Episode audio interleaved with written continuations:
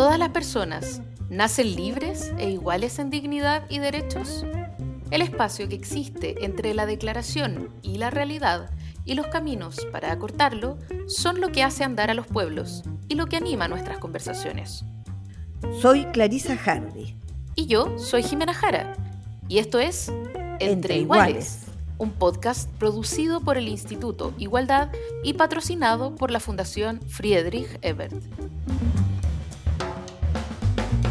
Bienvenidos y bienvenidas a una nueva temporada de nuestro podcast Entre Iguales, un podcast que hacemos con la Fundación Ebert y con el Instituto Igualdad.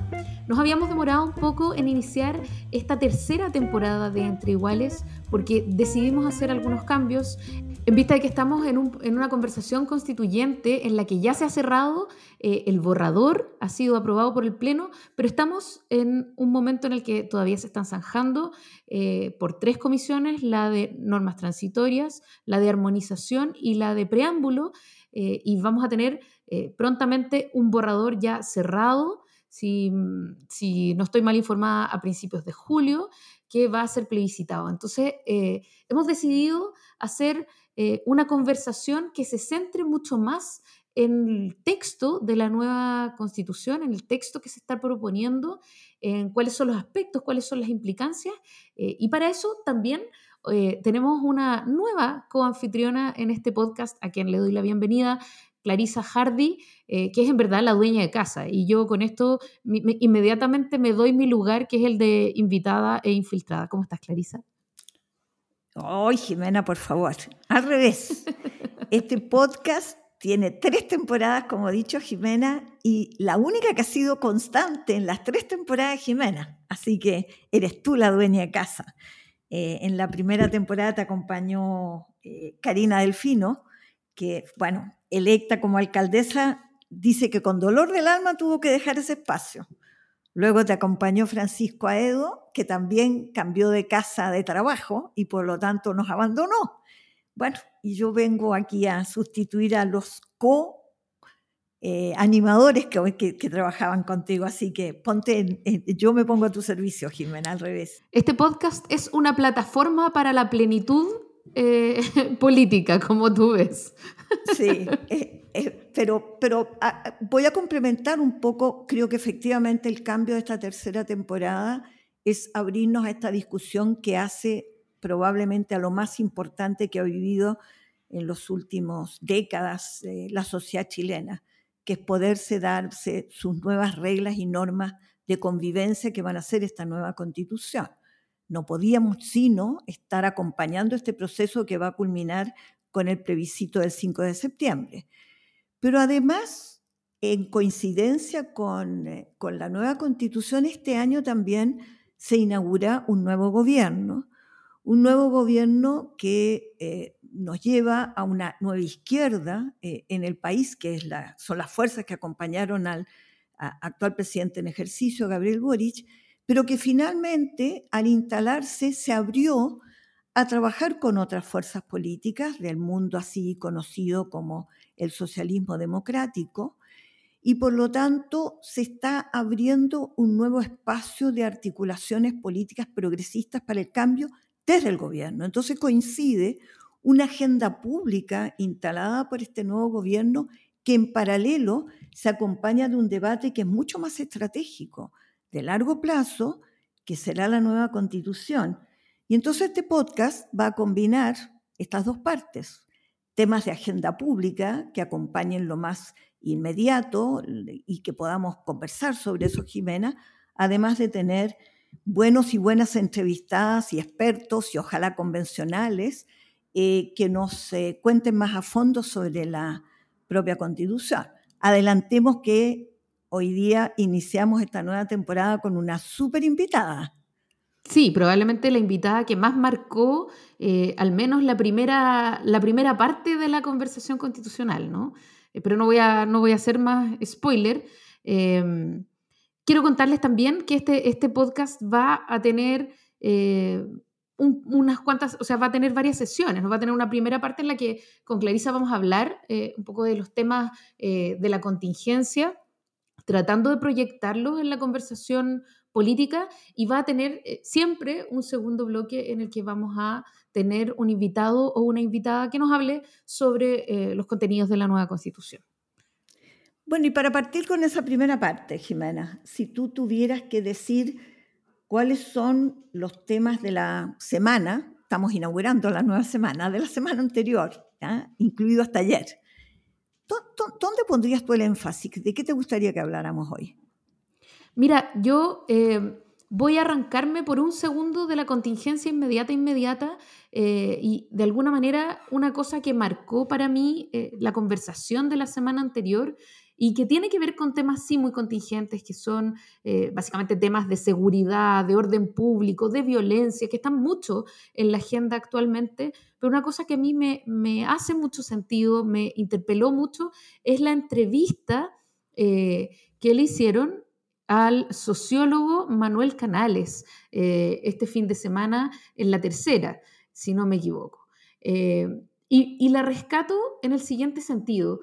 Manuel Canales, que es un, tremendo eh, sociólogo, que además quiero decir que lo tuvimos acá en, entre iguales en la temporada pasada eh, con Francisco Adedo, eh, viene estudiando muy fuertemente el tema de las subjetividades, de distintas subjetividades, y viene conversando, iluminando la conversación contingente con esta con esta investigación ya de larga data y lo que él dice es que eh, el problema del orden público tiene mucho que ver con un problema de orden político, eh, que es el problema de cómo legitimamos aquello que tenemos. Y esto se engancha, lo hemos hablado también con Clarisa, con la conversación, con, lo que vienen diciendo Katia Araujo y también con lo que eh, viene hablando Juan Pablo, Luna.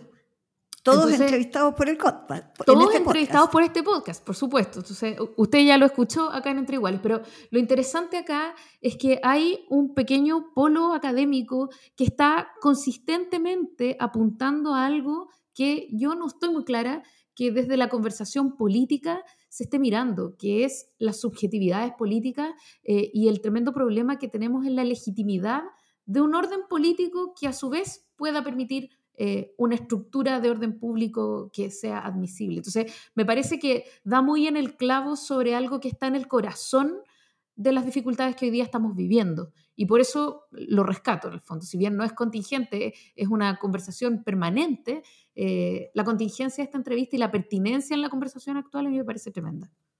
Eh, yo comparto contigo, Jimena, que de pronto en la, en la conversación de la coyuntura, y para eso están todos los eh, paneles que hay de conversación en medios, radios, televisión, etcétera, que están muy, muy abocados a la contingencia y a veces falta un poco esta mirada eh, un poco más abarcadora de lo que está pasando con la sociedad chilena. Y no puedo sino enganchar, a partir de lo que tú mencionabas, de la legitimidad eh, del nuevo orden que tú pudieras llamar, que está pendiente en la sociedad no solo con las promesas eh, que tiene que programáticamente cumplir este gobierno, sino sobre todo con las que van a emanar de la nueva constitución. Eh, algo que está en el fondo tal vez de la discusión y que es sobre la distribución del poder, porque la legitimidad tiene que ver con algo que eh, está en el trasfondo de todo esto, que son aquellos que han estado siempre al margen o sometidos al tipo de poder que se ejerce en la sociedad. Y sobre eso no puedo sino señalar, haciéndome cargo de, que este es el, trasfondo de lo que hay, eh, cuando uno habla eh, de las subjetividades eh, y tiene que ver con las vivencias de abuso, de desigualdad, está hablando con esta desigualdad, desigual participación en el poder social, económico, simbólico y sin duda político. Y aquí lo engancho con uno de los grupos que eh, claramente acaban de manifestar su resistencia al cambio, que son las inaceptables declaraciones que hizo eh, el almirante Miguel Ángel Vergara, ex comandante en jefe de la Armada, por cierto, y delante del actual jefe de la Armada, Juan Andrés de la Maza, y en donde se atrevió a mencionar que la situación por la que atraviesa nuestro país donde ciertas ideologías se empeñan en borrar nuestras tradiciones y reescribir la historia, es decir, se atreven a reescribir el orden del poder existente, eso es lo que está diciendo, y habla de enemigos internos, y lo peor es que culmina todo esto para decir que hay que estar preparados para salir al abordaje, dejando atrás nuestro espacio de confort, tal como hicieron otros que nos precedieron. Parece ser que en esta nueva discusión en que la sociedad, la ciudadanía, los movimientos sociales trataron de instalar precisamente el cómo fortalece democracia participativa, pertenencia, eh, comunidad, una nueva distribución del poder, aquí hay una resistencia que apela a lo peor, al pasado autoritario. Eh, afortunadamente, y con esto eh, te, dejo de nuevo la palabra, Jimena, me recuerda que finalmente, efectivamente, la nueva constitución eh, es aquella que va a reemplazar a la de Pinochet con algunas reformas que se lograron introducir por lo que permitió la derecha en su momento. Y una de las más importantes es la que se da durante el gobierno del presidente Ricardo Lagos, cuando finalmente determinó la sujeción de, los militares al poder civil. Parece ser que se le olvidó esto al excomandante en jefe de la Armada que hizo estas inaceptables declaraciones. Desgraciadamente, cada cierto tiempo eh, parece olvidársele especialmente a la Armada, pero también nos ha pasado con el ejército más de una vez. Eh, ¿Cuál es primero el rol no deliberante de, las Fuerzas Armadas y por otro lado también eh, este, esta sujeción al poder civil? ¿no? Este es un tema complejo y si bien eh, estas alocuciones fueron, fueron, particularmente sediciosas, ¿no? Eh, en una dimensión completamente distinta, pero que me parece a mí que igual hay que pegarle una mirada. Eh, te quiero preguntar qué te parecen las declaraciones más recientes del Contralor a propósito de la posibilidad de gobernar a partir de decretos con fuerza de ley. Eh, y que ha generado un cierto nivel de ruido. Y te lo pregunto no porque sea particularmente sedicioso, pero sí porque, eh, al menos desde mi entender, abre una alerta respecto de los usos democráticos. Eh, y, me parece a mí ha sido recibido con una cierta alegría, con una cierta apertura, que, que, te quiero preguntar cómo lo ves tú respecto de, la existencia de un Congreso que sancione normas, ¿Cómo ves tú también eso un poco? Bueno, eh, eh, el, Contralor eh, fue invitado a hablar sobre esta materia precisamente para lo que la Comisión está de normas transitorias que va a permitir el paso de la, del viejo orden al nuevo orden, por, por, seguir en los temas que estábamos. Por lo tanto, de lo, aquello que estaba en la, en la Constitución que deja de estar vigente cuando se aprueba la nueva Constitución, tiene que haber un periodo de transición eh, y normas transitorias que permitan saber cómo se construyen las eh, nuevas normas que va a sancionar la nueva constitución. Y el Contralor, él mencionó que en las facultades que hoy día están normadas existen los llamados decretos fuerzas de ley, pero están acotadas, acotadas a, en el tiempo y a materias. Es decir, todas las normas constitucionales van a pasar por el Congreso, pero hay ciertas materias de orden administrativo que no pueden dilatarse mucho en el tiempo, que pueden ser relegadas del Congreso al Ejecutivo. Esa es la diferencia entre un decreto fuerza ley de un decreto ley. Cuando tú gobiernas con decreto ley en donde el, Poder Ejecutivo, por su propia cuenta, eh, eh, determina las normas, evidentemente tú conculcas la representación que soberanamente le ha dado eh, el pueblo a, los congresales. Y por lo tanto, tú estás limitando el poder, el ejercicio del poder legislativo, que no es el caso. Los decretos fuerza de ley existen hoy día están básicamente tienen que ver para cuestiones de carácter administrativo, para nombramientos, para ciertas regulaciones institucionales, de nuevas instituciones, etc. Es súper acotado. Es bueno aclararlo, porque de ninguna manera es admisible en democracia que eh, sea el, Ejecutivo quien concentre ese poder y para eso está el Parlamento, precisamente para que haya una deliberación democrática y particularmente de aquellas leyes que le van a dar carne a la nueva constitución. Entonces, de existir estos decretos de fuerza ley, van a ser muy acotados, eh, obviamente con autorización del Congreso y para materias muy específicas que no hacen al fondo sustantivo de las normas constitucionales. Sí, a mí me parece que eso es una, una línea que hay que aclarar súper fuertemente porque en un país eh, que, básicamente tiene una mala vivencia con este tema, eh, no sé si es una salida tan fácil. Y, efectivamente es importante aclararlo y es importante darle como 10 vueltas más eh, antes de seguir, digamos, agregándole mecanismos eh, a una democracia que hoy día, bueno, estamos tratando de, de, fortalecer.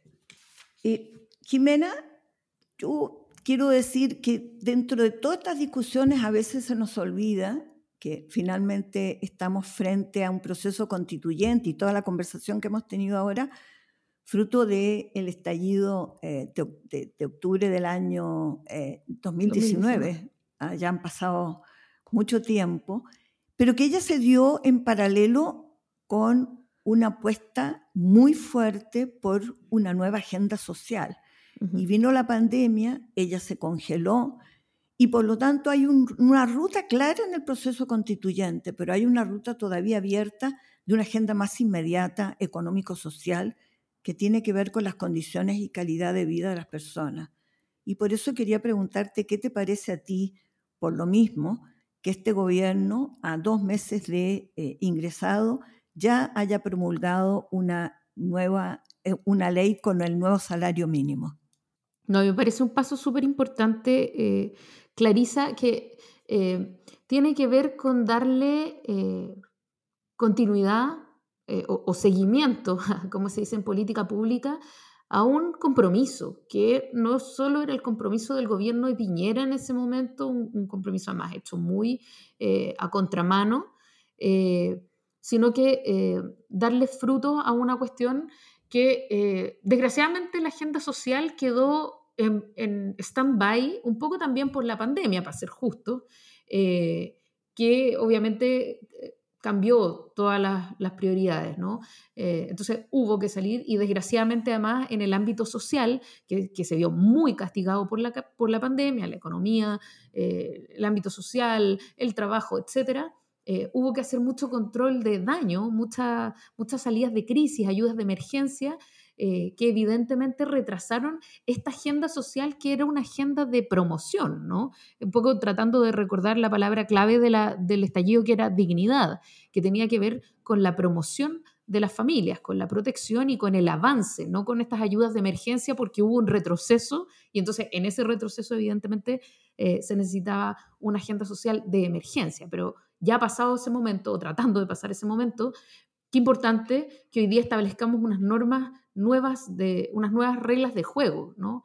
Eh, es decir, eh, salario mínimo, eh, la garantía de una pensión universal, es decir, que hoy día estemos instalando nuevos mínimos que nos permitan una, un entendimiento desde, desde otra realidad material también, que pucha que es importante y aquí yo no voy a alargarme más porque la verdad es que tú sabes mucho más que yo sobre el tema.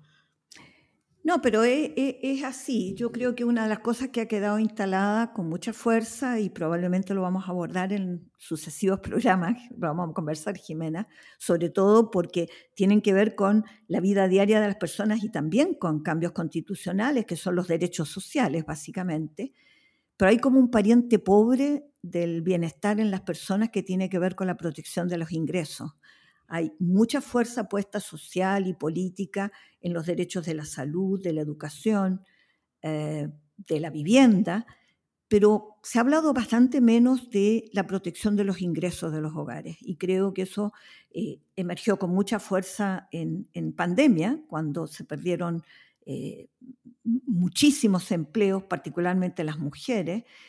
Y si bien la parte más dura de la pandemia se superó, y la emergencia ya no es tan fuerte porque hay una reactivación de la, o una relativa normalización de la vida económica, la pandemia y sus efectos económicos siguen eh, castigando.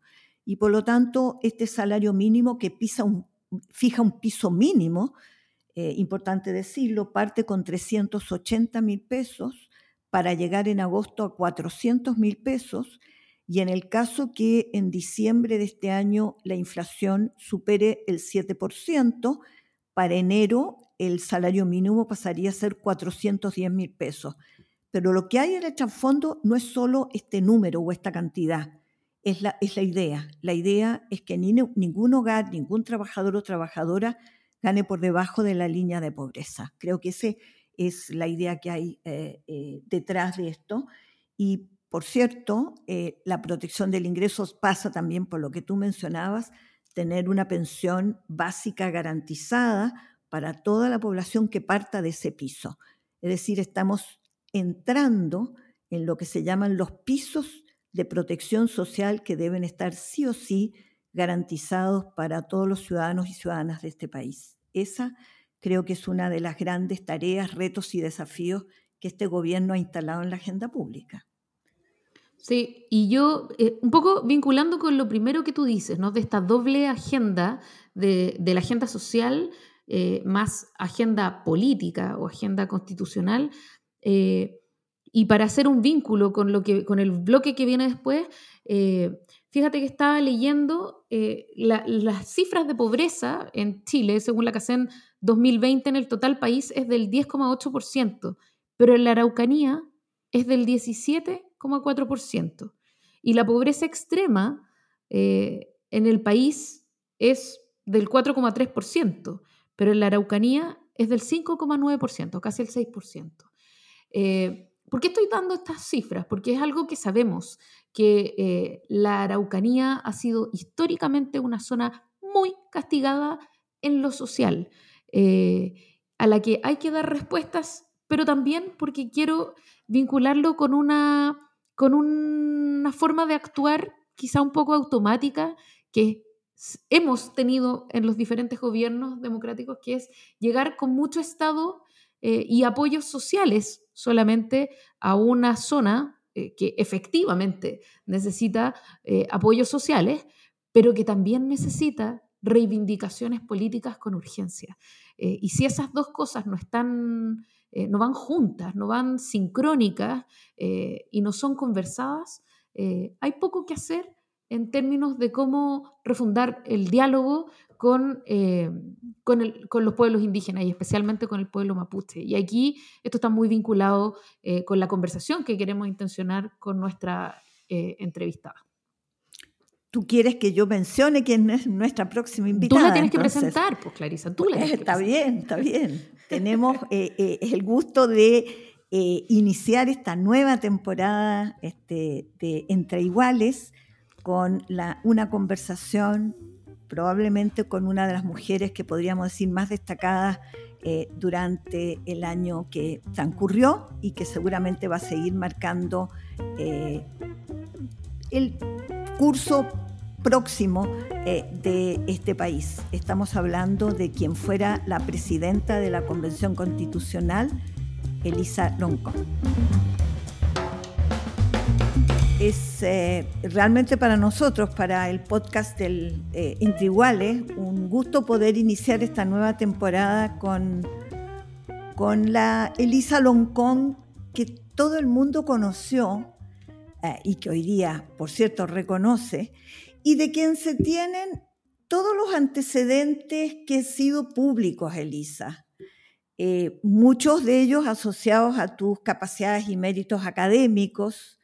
Eh, Elisa Loncón, eh, cuando es elegida presidenta de la Convención Constitucional por sus pares, empieza a ser una figura muy conocida al interior del país, causa gran impacto internacional, y de Elisa se habla de los méritos, como decía, académicos más conocidos, eh, que fue, es magíster en lingüística de la Universidad Nacional Autónoma de México, doctora en humanidades de la Universidad de Leiden en Holanda, es decir, una persona con un gran bagaje académico.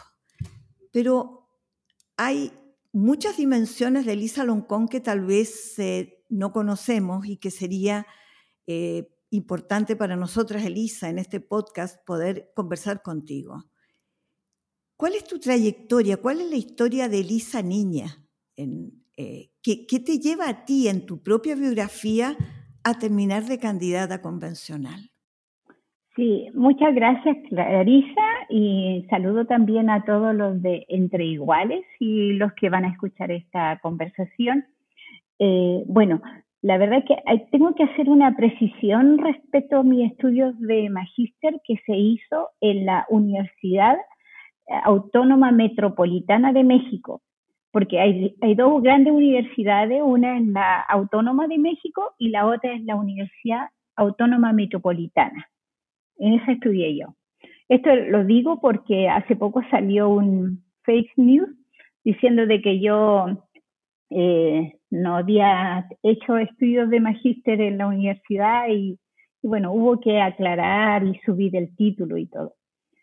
Respecto a la pregunta que me hace de niña, eh, cuando uno es niña no, no tiene, vive el mundo de niña y y el mundo de niña es súper interesante en cuanto a, a lo inmediato, eh, con tus amigos, con tu familia, con, con, tu espacio de tu hogar.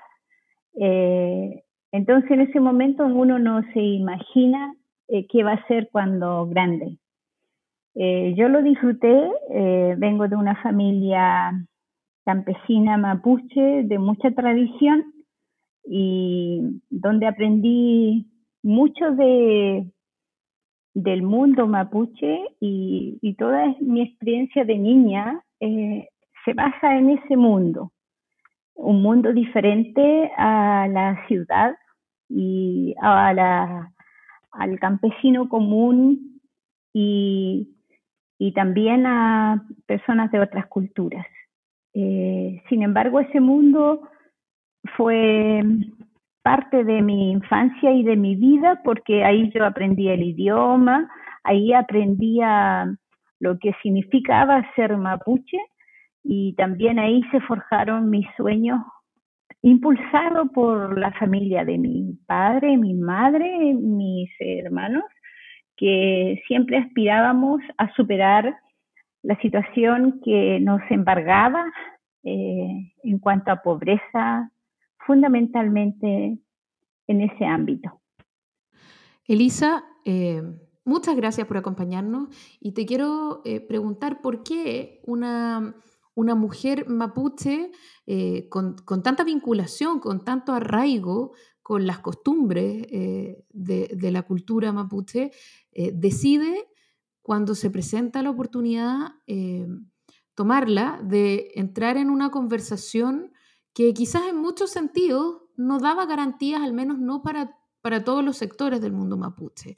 Entiendo que tú has tenido algunas dificultades, que hay eh, personas de, los distintos grupos mapuche e indígenas que no validan este proceso constituyente. Esto es algo que tú conocías de antes y por lo tanto tú tomaste una opción muy valiente de sumarte a una conversación general, a una conversación eh, republicana, sabiendo lo que eso podía costarte. ¿Por qué tomas esa decisión, Elisa? Bueno, en, mi historia familiar comunitaria y después de juventud y siendo estudiante universitaria, yo siempre estuve vinculada al proceso de reivindicaciones del pueblo mapuche a través de diferentes organizaciones. Organizaciones primero de estudiantes, de jóvenes, eh, trabajamos mucho por el teatro mapuche y yo trabajé mucho la investigación sobre el idioma. A mí, yo nací como marcada por el idioma, siempre fue como algo eh, importante para mí, que eh, le dediqué bastante tiempo a, la conversación en idioma, eh, a buscar a los ancianos para conversar con ellos y a registrar también memorias en, en el idioma mapudungun. Entonces, ese trabajo que vengo haciendo de, joven, de estudiante y después como académica, eh, tenía un, sentido político porque el idioma eh, conforma una, su uso depende de los espacios y de la fuerza política que se, que se tenga. Eh, y junto con eso, en el trabajo de la organización, toda mi familia estuvo involucrada en las recuperaciones de las tierras y yo también.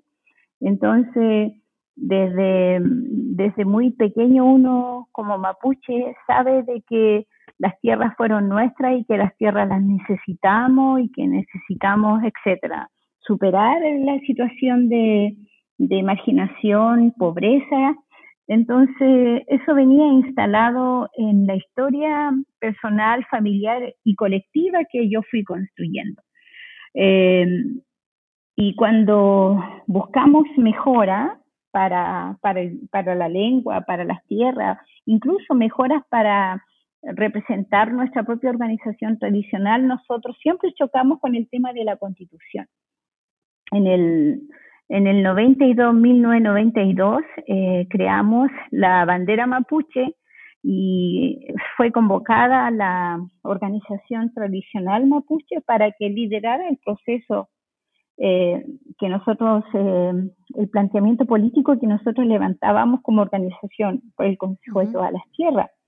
Y fuimos, eh, la organización fue perseguida y, 144 mapuchos fueron condenados por asociación ilícita y por usurpación de tierra. ¿Qué era lo ilícito? Tener una bandera ¿Y qué era otro, otro tema de lo ilícito? Tener, habernos agrupado, organizar, de manera organizada con la organización tradicional mapuche, con Lonco, Huarquén, eh, Machi, Huaupife. Eh, entonces, eh, porque no estábamos en la ley que podíamos organizarnos así, no estábamos en la ley que podíamos tener bandera, no estábamos en la ley que nosotros éramos dueños de las tierras. Entonces, Posteriormente eh, planteamos un proyecto de ley de derechos lingüísticos para que se reconociera el derecho de los hablantes a usar, a escuchar, a aprender su lengua eh, para los niños y, tampoco fue posible. ese proyecto de ley todavía duerme en el Parlamento porque los pueblos no estábamos reconocidos constitucionalmente. En el fondo, la falta de reconocimiento constitucional del pueblo mapuche y de sus derechos siempre fue como el muro que impidió resolver los problemas que nosotros teníamos como, como pueblo. Y esa fue una de las grandes razones por la cual a mí me llevó a, a postularme y, y asumir eh, la labor que me, que me correspondió en este proceso histórico de conducir y ser la presidenta de la Convención Constitucional.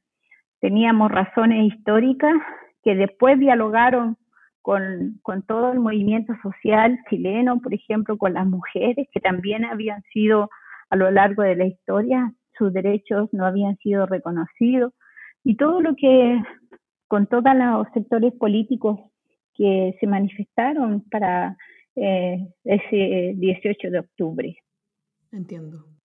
Eh, eh, Elisa, tú, tú, queda claro que lo que tú llamas o englobarías serían los derechos de reconocimiento y autonomía de los pueblos, particularmente en tu caso mapuche, tienen que ver con dimensiones culturales, con la lengua, con aquello que hace a las identidades propias, pero simultáneamente tú hablas de la tierra.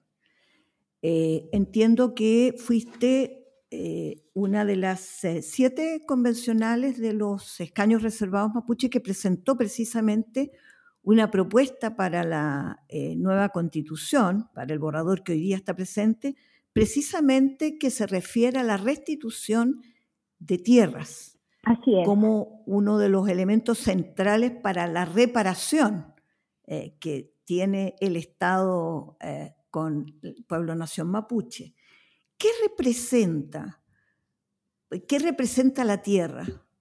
por qué razón es tan central como un elemento reparatorio que aparece eh, puesto hoy día como uno de los ejes que va a definir la nueva constitución.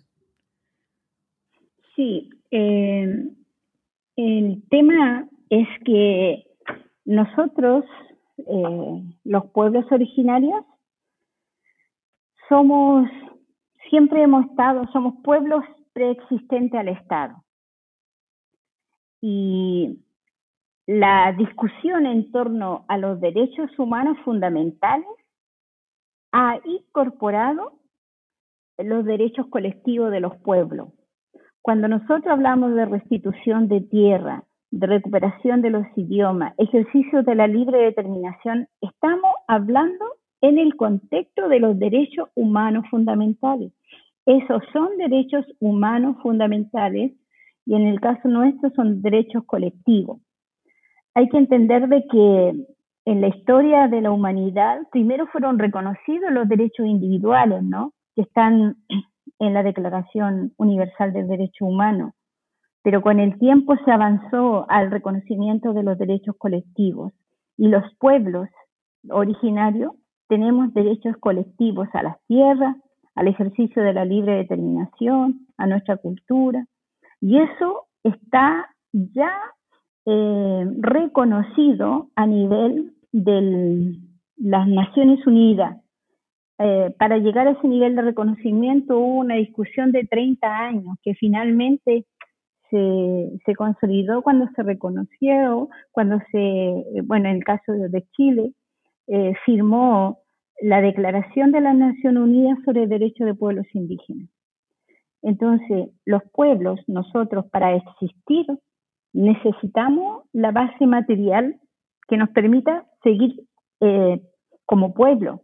Si nosotros no tenemos la tierra, ¿dónde vamos a edificar nuestro futuro? Y además aquí hay un tema histórico, que fuimos despojados de nuestras tierras de manera fraudulenta.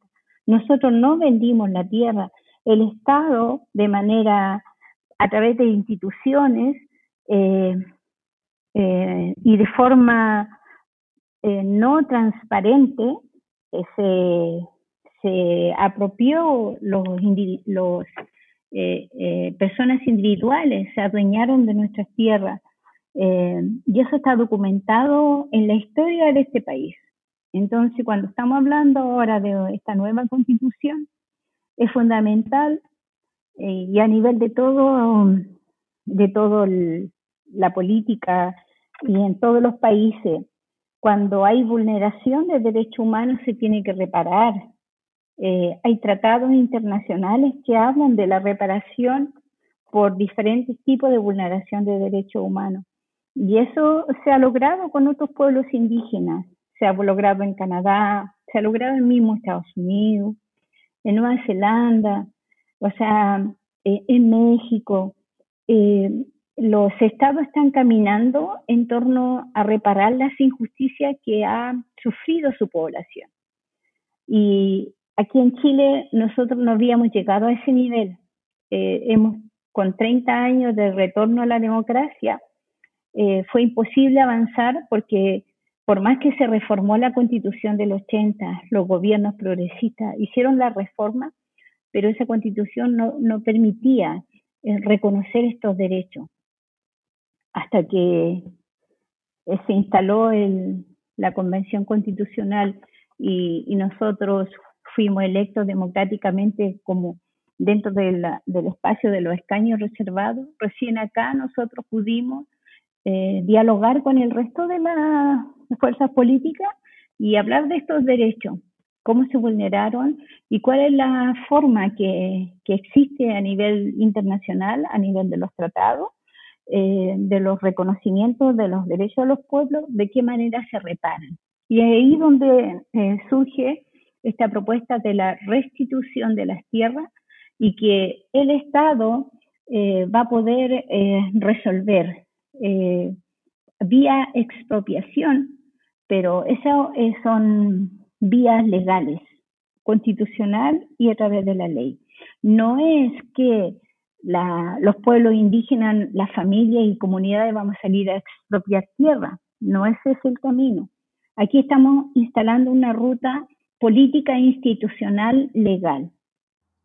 Eh, eh, entiendo, para complementar eso, que tal como quedó redactado en el borrador de la Constitución, además se mandata al Estado a a construir una entidad responsable de hacer un catastro, precisamente para hacer esta eh, restitución. ¿Es así, Elisa? Sí, hay que, sí, se va, se tiene que levantar un catastro para definir eh, hoy qué es un territorio indígena, eh, qué significa, ¿Qué, con, qué, con qué criterio se va a definir un territorio o las tierras indígenas. dentro de esos criterios van a primar eh, cuestiones históricas, me imagino, pero también el tema de la memoria eh, de, la, de los pueblos. Nosotros acá eh, recibimos, después de la ocupación militar, los títulos de Merced, pero los títulos de Merced fueron ya producto de la reducción de las tierras. Antes de que se entregaran los títulos de Merced, se fundaron las ciudades en nuestras tierras eh, y antes de que se entregaran los títulos de Merced, también operaron eh, los sistemas fraudulentos de, venta y entrega de tierra para colonos y para chilenos. Entonces, eh, esos antecedentes van a tener que, se deben considerar.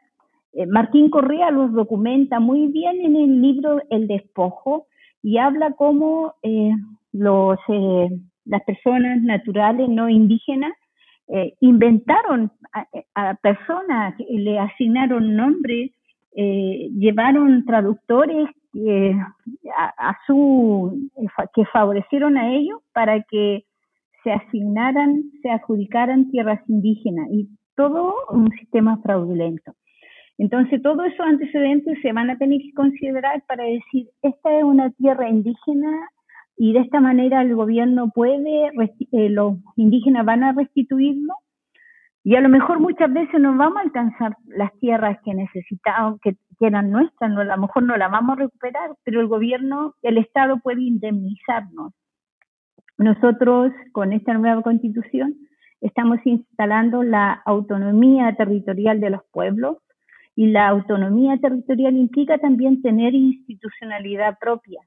¿Y por qué no pensar en una universidad propia, por ejemplo, donde nosotros mismos la podamos conducir y, formar académicamente a través de la investigación y el diálogo intercultural con todos los saberes, formar a nuestra gente para que se restablezcan los territorios, la ecología, la producción eh, eh, nativa, eh, o el mismo idioma o los mismos sistemas jurídicos que todo eh, necesitamos investigar, sistematizar y llevarlo a los textos o la misma escritura del idioma. Entonces, eh, se abre un horizonte importante para reparar y para que nosotros los pueblos podamos pensar en el futuro como pueblo.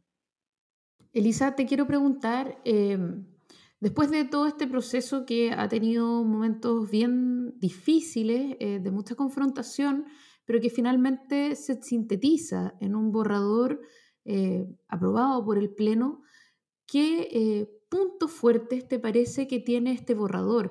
¿Qué cosas te parece a ti que, que, mm, son aspectos por los que vale la pena marcar a prueba? ¿Qué es lo que tú destacas de lo que quedó finalmente? Porque este fue un proceso de negociación eh, complejo eh, y, quiero saber qué es lo que tú valoras más fuertemente del texto constitucional. Yo creo que esta nueva constitución es una invitación a todos los pueblos a construir un destino común, con la diferencia, la unidad en la diversidad, porque nos asumimos diversos, vamos a asumir de que hay diferentes pueblos, de que hay diferentes territorios que tampoco son iguales.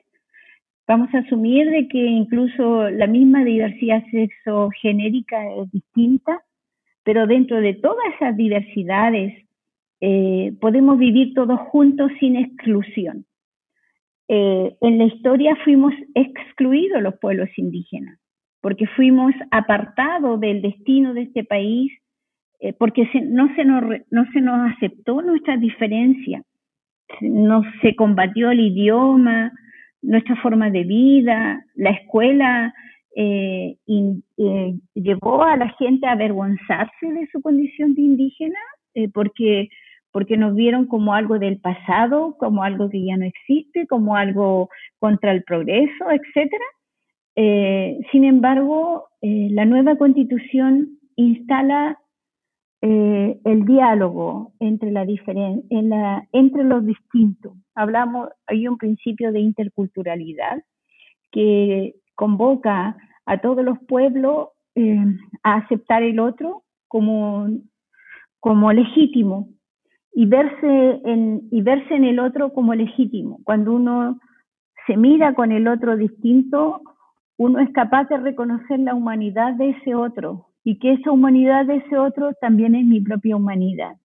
Tú dirías, tú dirías, Elisa, que, perdón, pero a propósito de eso que estás diciendo, de reconocerse en el otro y de reconocer al otro en la totalidad de sus derechos, eh, se me viene a la mente esto que, que, se ha tratado de decir que esta es una constitución indigenista, ¿no? Y, y algunos organismos internacionales dicen, mira, sabes que en realidad eh, no lo es tan fuerte. Y me gustaría saber un poco a propósito de esto que dices, de, reconocimiento de subjetividades, que es algo tan básico en, una conversación de naciones, ¿no? Eh, ¿Es esta una constitución indigenista o, es, solo un mote que le quieren poner quienes quieren denostar este trabajo que se ha hecho? Yo creo que esa es una afirmación racista porque están intentando eh, convocar al gen racista que se formó a lo largo de la historia en contra de los indígenas y que llevó al resto de los chilenos a entender que ser indígena era ser atrasado, ser violento, como, como se dice, y que no, no tiene caso ser indígena, ¿no? que no tiene valor. Eh, sin embargo, bueno, y eso no es así, porque en la nueva constitución que nosotros diseñamos, eh, tiene la fuerza en el cambio del Estado subsidiario a un Estado social de derecho y se instalan los derechos sociales para todos los pueblos. Y eso no es ser indigenista, eso es ser eh, avanzar en la justicia. En la nueva constitución se instalan las democracias y diferentes tipos de democracia. Eh, y, y, en ese sentido, ahí tenemos que considerar de que nosotros venimos de un problema de, democracia porque eh, lo único que operaba era la democracia representativa. Pero en la nueva constitución se instala la, democracia participativa, la democracia paritaria, además de la representativa, también la democracia comunitaria. Entonces, eh, y eso no es ser indigenista, eso es convocar y valorar los derechos de los ciudadanos a decidir. Eh, entonces, la, tesis indigenista que pone la derecha está asociada a la mentira y está también contra la época. En el siglo XXI, mm. ¿qué es lo que combaten los, los, procesos democráticos? Se combate, el eh, se combate el racismo. Y por ser una tesis racista, la van a perder van a perder porque en ningún país se convoca a la sociedad para exacerbar el racismo como un, como un valor de la democracia. Eh, eh, Elisa, eh, yo quería, antes de cerrar, porque entendemos que ya estamos sobre el tiempo y tú tienes mucho que, muchas actividades que interrumpiste para poder tener esta conversación, Tú mismo lo decías en una entrevista y, es muy bueno además que eso eh, se haga público. De los te cito a ti misma, de los, mm. de los 449 normas o artículos que contiene el borrador de la nueva constitución, no más de 47 y parte de estos 47 normas están referidas solamente a los derechos de pueblos indígenas. Eso incluso para darle el marco cuantitativo a lo que tú estás explicando. Pero antes de despedirnos, en dos palabras, Elisa, ¿qué va a hacer de Elisa una vez que se acabe todo el proceso constituyente y la nueva constitución pasa a ser plebiscitada? ¿Vuelves a la academia?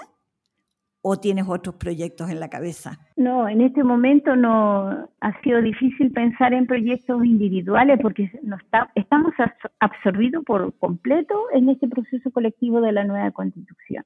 Lo que tengo seguro es que termina el 4 de julio y yo tengo que em, volver a la universidad, tengo un permiso sin goce de sueldo.